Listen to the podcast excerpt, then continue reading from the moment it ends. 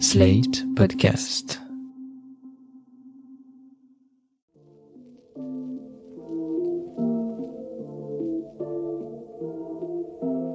Salut et bienvenue dans New Deal, le podcast IFRI Slate TTSO qui décortique l'actualité américaine en compagnie de Laurence Nardon, responsable du programme USA à l'IFRI. Bonjour Laurence. Bonjour Romain.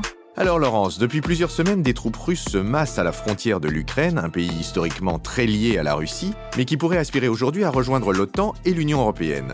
Les pays occidentaux, États-Unis en tête, ont eux aussi envoyé ou mobilisé des troupes et dimanche, le 23 janvier, le département d'État américain a ordonné aux familles de ces diplomates présents à Kiev de rentrer aux États-Unis.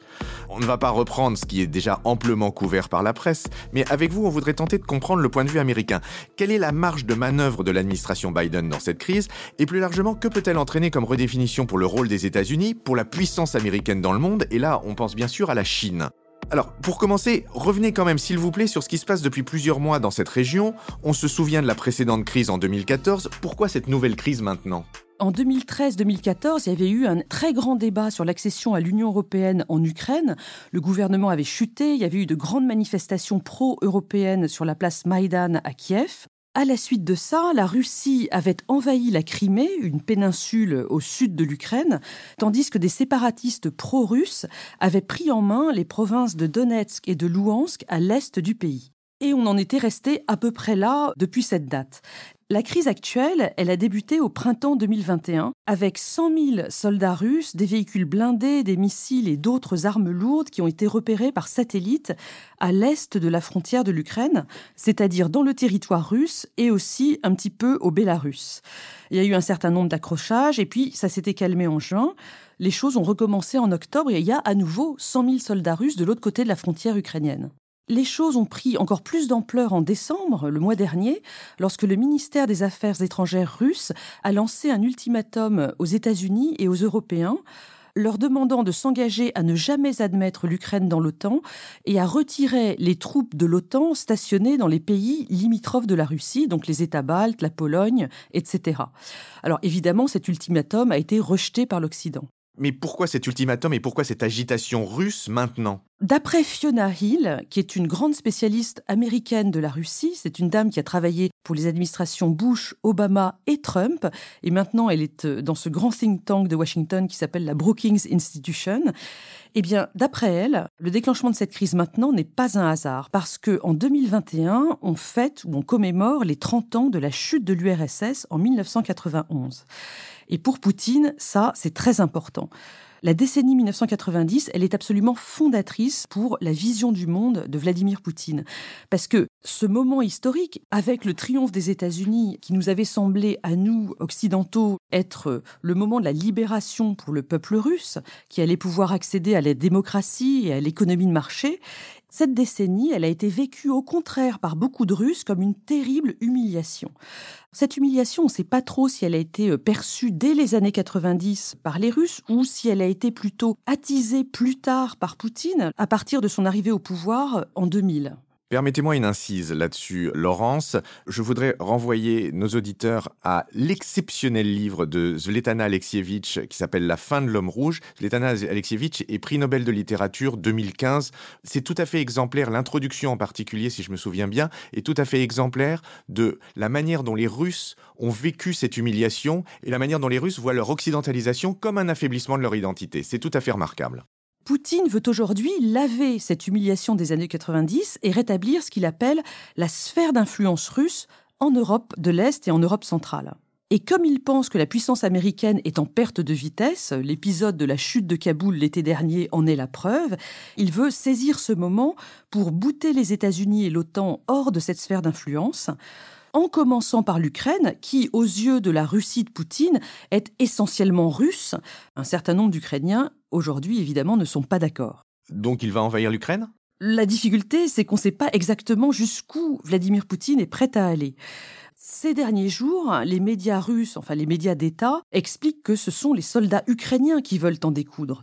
Et ceci, bien sûr, ça s'inscrit dans le narratif russe qui explique toute la situation comme une suite de provocations de l'Occident depuis les années 90, à commencer par l'élargissement de l'OTAN, qui est vu comme euh, une hégémonie euh, occidentale, à leurs yeux, insupportable. Ce week-end, la Maison-Blanche a laissé entendre que des agents russes infiltrés pourraient organiser des incidents à la frontière entre l'Ukraine et la Moldavie qui serviraient de prétexte à une invasion. Alors on serait un petit peu comme dans le sceptre d'autocar lorsqu'il y a des provocations et des incidents entre la Bordurie et la Sildavie. Après la référence à un prix Nobel de littérature, je pense que la référence à Hergé, effectivement, s'imposait, Laurence. Merci. Ce qui est certain, c'est que pour la Russie, le moment est opportun parce que non seulement donc la puissance américaine leur semble affaiblie, mais Biden lui-même est perçu comme très fatigué physiquement et ayant récemment subi des revers en politique intérieure. Je suis sûr qu'on en reparlera dans un autre épisode. Mais alors justement, puisqu'on est sur la politique intérieure américaine, est-ce qu'il y a un consensus républicain-démocrate sur cette question de l'Ukraine? Oui, c'est l'un des rares cas d'accord bipartisan à Washington, parce que depuis des années, les démocrates sont anti-Poutine parce que c'est un autocrate liberticide d'extrême droite. Quant aux républicains, en réalité, ils n'ont jamais cessé de se méfier de la Russie depuis l'ère soviétique. De ce point de vue-là, Trump était l'exception au sein du Parti républicain, parce qu'il admirait beaucoup Poutine, parce que c'était un homme fort, euh, viril, on voyait bien que c'était quelqu'un qui lui plaisait beaucoup mais le Parti républicain avait imposé des sanctions à la Russie malgré l'opposition de Trump. Donc c'était un des quatre désaccords entre Trump et son parti. Biden, de son côté, est très différent de Trump. Vous vous souvenez, en mars 2021, il avait dit à un journaliste qu'il considérait que Poutine était un tueur. Poutine is a killer. Revenons à l'action de l'administration Biden sur ce dossier. Sur quel scénario elle bosse, vous savez ou pas? Il y a un certain nombre de, scénarios qui sont en préparation. Alors celui dont on parle le plus, c'est celui de l'option militaire, qui a soit une visée dissuasive, c'est ce qu'on espère, ou peut-être qu'elle viendra à être utilisée. Dans le cadre de l'OTAN, il y a un certain nombre de pays qui ont annoncé des envois de troupes et de matériel. Concernant les États-Unis, le secrétaire à la Défense Lloyd Austin a annoncé lundi, 24 janvier, la mobilisation de 8500 soldats américains qui pourraient rejoindre, si nécessaire, la force de réaction de l'OTAN, une unité de 40 000 hommes qui est déployée euh, le long de la frontière. Ça, c'est pour l'option militaire. Mais il y a aussi des options de sanctions qui sont en préparation. La plus innovante, ce serait de bloquer l'utilisation du système de transaction bancaire SWIFT par la Russie. Ce serait extrêmement gênant parce que cette dernière ne pourrait plus rien payer ni recevoir d'argent de l'étranger. L'autre sanction qui est en préparation, elle concerne le gazoduc Nord Stream 2, donc ce gazoduc pour exporter le gaz russe en ne passant pas par l'Ukraine mais par la mer Baltique. C'est un projet qui fait débat depuis des années entre l'Allemagne et les États-Unis. Et donc, l'idée, ce serait de bloquer la certification de ce gazoduc, qui n'est pas encore en activité, mais qui devrait l'être bientôt. Et évidemment, là, il faut que les Allemands soient d'accord. Et ça, on sent que les Allemands sont réticents pour l'instant. Tout à fait, mais ça n'empêche pas les États-Unis de discuter avec d'autres producteurs de gaz comme le Qatar pour remplacer le gaz russe le cas échéant. En attendant, c'est la diplomatie que l'on voit euh, s'activer. Il y a eu de nombreuses rencontres entre le secrétaire d'État américain Anthony Blinken et son adjointe Wendy Sherman. Ça se passe à Genève et ils discutent avec le ministre des Affaires étrangères russe, Sergei Lavrov. Pour l'instant, ça n'a pas encore permis de désescalade. Sortons un peu des arcanes diplomatiques proprement dit et prenons un petit peu de hauteur. Qu'est-ce qui se joue dans cette crise fondamentalement? Ce qui se joue, c'est l'image et la réalité de la puissance américaine pour les années à venir. Parce que si la Russie réussit à prendre le contrôle de l'Ukraine sans que ce soit trop lourd à payer pour elle, il est évident que le message sera reçu 5 sur 5 par Pékin, et attention à Taïwan dans ce cas-là, mais aussi par l'Iran, et là, attention au programme nucléaire iranien. Si les choses se passent comme ça, on pourrait assister dans les années qui viennent à une transformation des équilibres un peu partout dans le monde. Donc vous voulez dire que ce serait la remise en cause de l'ordre international tel qu'il existe actuellement? Une manière de décrire le monde dans lequel on vit aujourd'hui d'un point de vue politique, c'est de dire que les relations internationales se jouent sur la base des institutions et des normes qui ont été créées après 1945. L'ONU, le FMI, la centralité des droits de l'homme, etc. Et après la chute de l'URSS en 1991, eh bien, ce monde, ce système, il a fonctionné exclusivement sous leadership américain. Ne nous leurrons pas, les normes de 1945, elles sont régulièrement malmenées, mais elles restent universelles et admises par tous jusqu'à présent. Ce qui se passe surtout aujourd'hui, c'est la fragilisation du leadership américain. Fragilisation ou effondrement? C'est toute la question. Ce que veut la Russie et plus encore la Chine, c'est une disparition de ce leadership américain et une mutation de ce système actuel, le passage à un nouvel ordre international qui serait fait de sphères d'influence séparées. En gros, Romain, ce qu'ils veulent, c'est qu'on passe d'un monde unipolaire euh, américain à un monde multipolaire. Il y aurait une sphère d'influence occidentale, une sphère d'influence russe, une sphère d'influence chinoise, peut-être même une sphère d'influence djihadiste, pourquoi pas, et chacune appliquerait ses propres règles. À Pékin, on parle depuis un moment des droits de l'homme à la chinoise qui sont fondés sur l'intérêt collectif et plus du tout sur les droits de l'individu.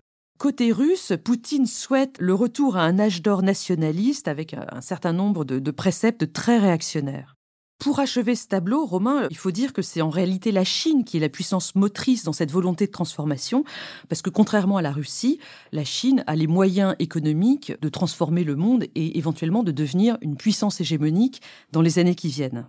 Excusez-moi euh, cette euh, question auto-centrée, mais que fait l'Europe dans cette situation? L'Europe est de plus en plus mobilisée ces jours-ci.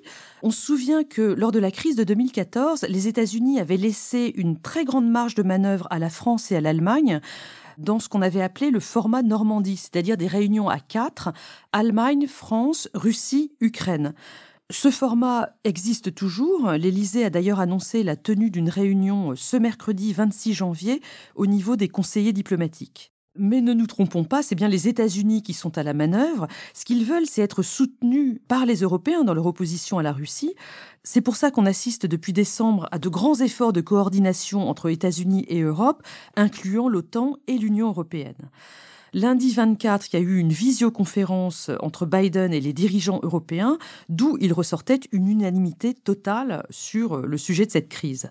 Vraiment une unanimité totale, il n'y a pas des nuances? Si, bien sûr, il y a des nuances, voire des différences, parce que les États euh, limitrophes de la Russie, comme la Pologne et les États baltes, sont totalement sur la défensive vis-à-vis de la Russie, là où Paris et Berlin parlent de conserver un canal de dialogue avec Moscou. Cette différence entre Européens sur la crise ukrainienne, elle illustre la grande question de la défense européenne, parce que là aussi, il y a une ligne de fracture entre Macron et la nouvelle équipe dirigeante allemande d'Olaf Scholz, qui parle soit d'autonomie stratégique européenne, soit de souveraineté stratégique, tandis que les pays d'Europe centrale et d'Europe de l'Est ne veulent surtout pas en entendre parler. À leurs yeux, une défense européenne euh, autonome signerait un désengagement des États-Unis les États-Unis et l'OTAN étant à leurs yeux la seule garantie de sécurité de leurs frontières vis-à-vis de la Russie. Alors Romain, je voudrais quand même conclure ce podcast sur une hypothèse positive, l'idée que cette crise ukrainienne pourrait avoir pour effet de ressouder l'OTAN et de la recentrer sur ses missions d'origine, la défense de l'Europe, euh, les, missions militaires, deux ans après que Emmanuel Macron l'avait déclaré en état de mort cérébrale. Eh bien, je laisserai à chacun le soin de conclure si cette note est effectivement positive ou d'une autre nature. En attendant, Laurence, je vous remercie pour ce nouveau podcast absolument passionnant et je vous dis à la semaine prochaine. Merci Romain, à la semaine prochaine. New Deal chaque semaine sur Slate, TTSO, Lifree et sur vos plateformes de podcast préférées.